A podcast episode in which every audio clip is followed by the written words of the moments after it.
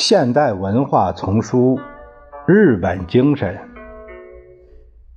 作者美国人 Robert C. 克里斯托弗，由马全、孙建龙翻译，事了播讲。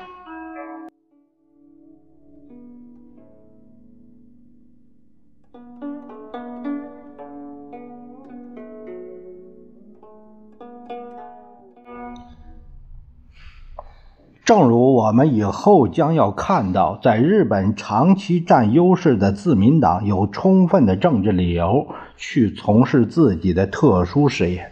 然而，在我看来，由于他无力在城市拥塞、住房紧张问题上发起一次真正大规模攻势，形成了某种只能被政治家们模糊地认识到的深刻的社会力量。这一力量所带来的长期冲击很可能是非常严重的。实际上，多数日本人不得不赖以寄生的兔子窝所特有的压抑感，已经造成了重大的社会影响和心理影响。与儿孙生活在一起的日本老年人数目不断减少，到1982年初，东京的统计数字跌至百分之四十。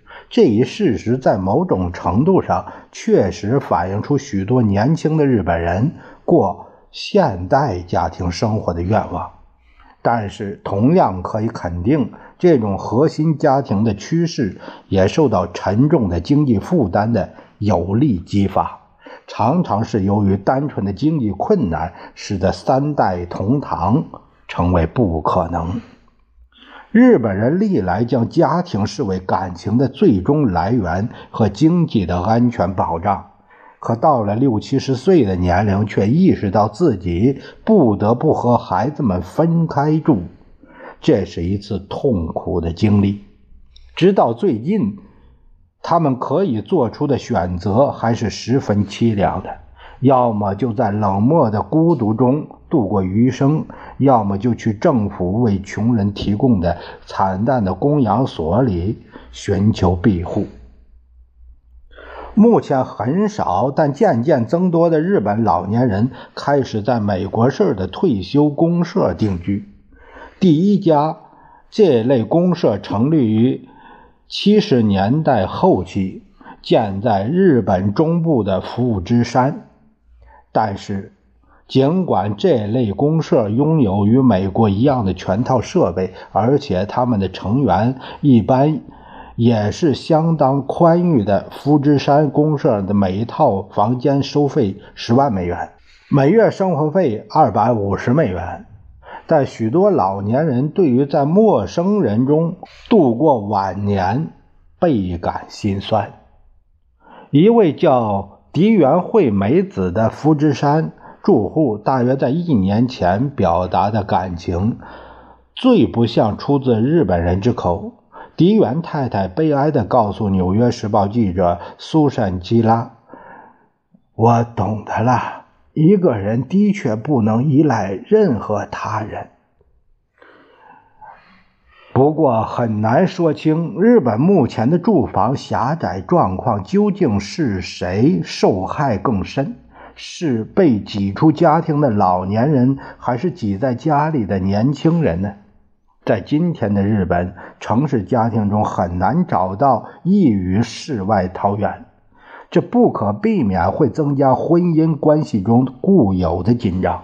住房缺乏使性行为大受限制，于是体面的夫妻们被迫光临东京为数众多的爱情旅馆，以逃避自己孩子敏锐的眼睛。同样使一些男子沮丧的是，将家庭视为可以从事认真研究或思索之处的旧观念完全过时了。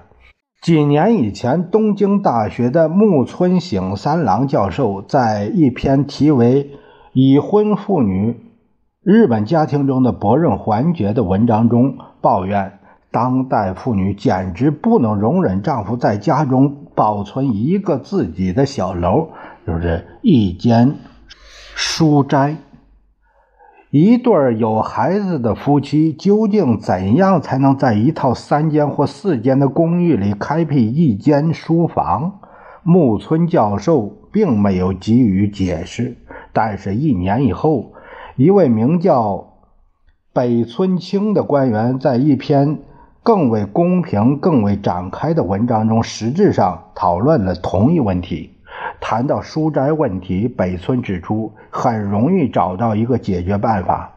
目前在东京市中心有这样一些建筑，那些忍受不了家庭起居室嘈杂的人，可以在这类建筑中逐月租用一间私人阅览室。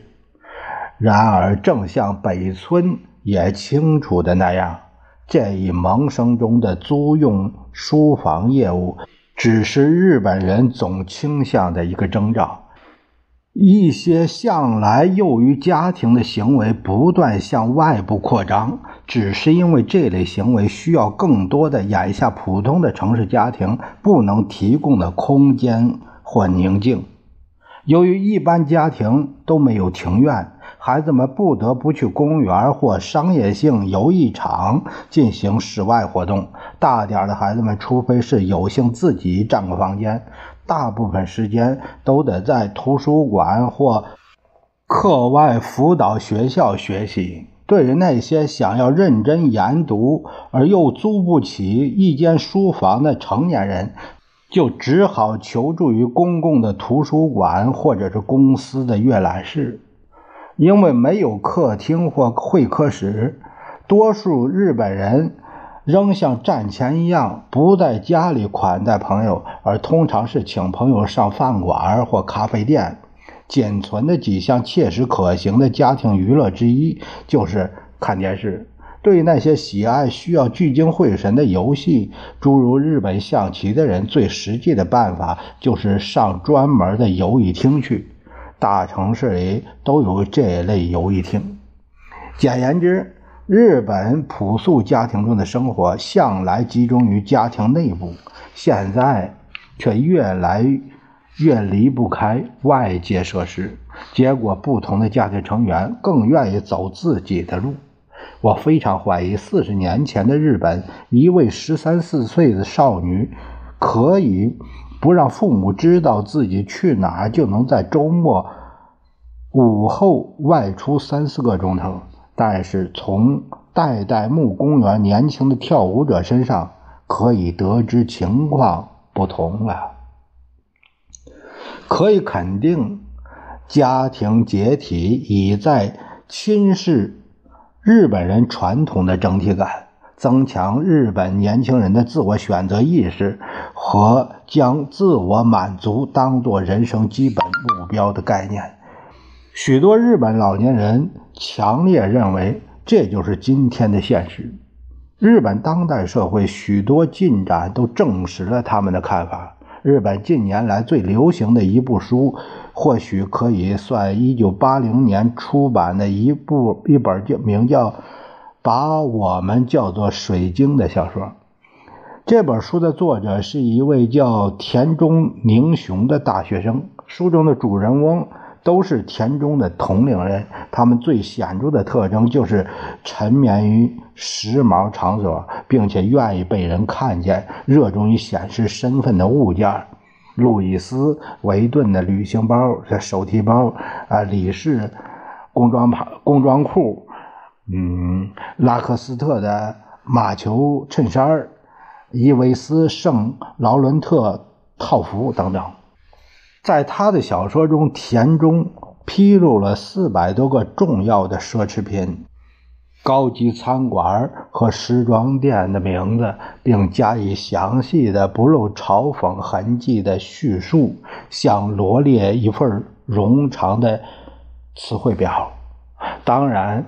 田中笔下的年轻人只出自一个比较小的精华群，而且作者无疑进行大量的艺术加工。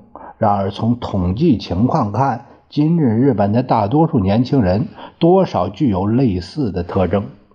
一九八零年，政府对十五到十九岁的青年人进行了一次测验表明，只有百分之二十八的人自觉地为了明天的目标而工作，百分之五十以上的人声称他们只做他们现在愿意做的事，从不顾及将来。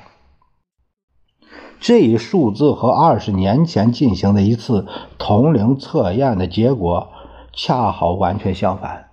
一九八零年进行的另外一系列统计同样反映了这一趋势。百分之七十一以上的被测青年人说，他们追求个人的生活方式。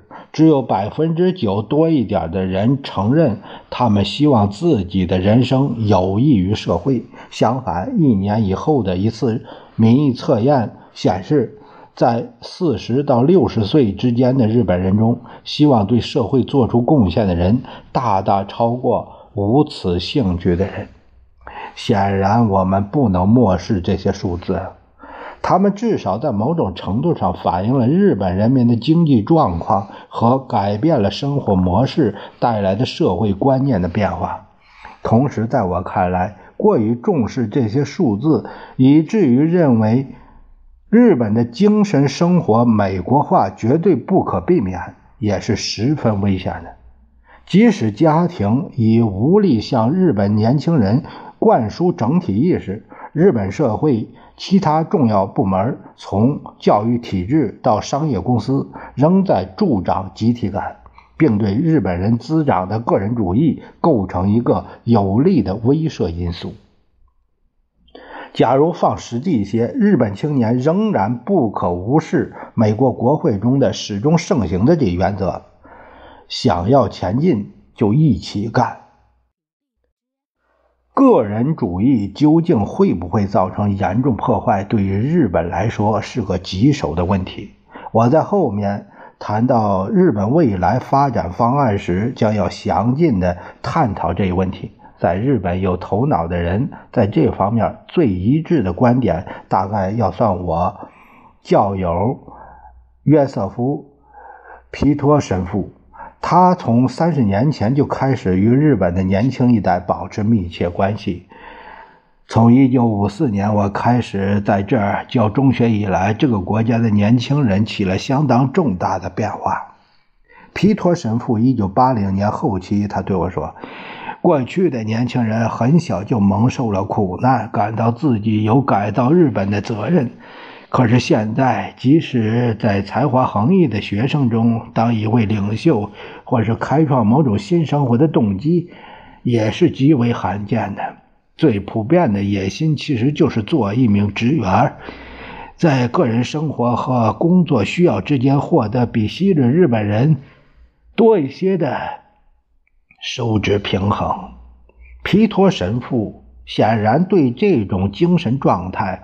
深感悲哀，而且至少在某种程度上将其归咎于当代日本的家庭气氛。他颇有些严厉地说：“目前，公司、企业和政府机构尚能接纳这些年轻人，并对他们加以改造。在这些传统的社会结构中，年轻人会懂得对本公司、本部门的忠诚是至高无上的。”不过，如今在这个国家里，对年轻人灌输献身精神已并非易事，而且只会越来越艰难。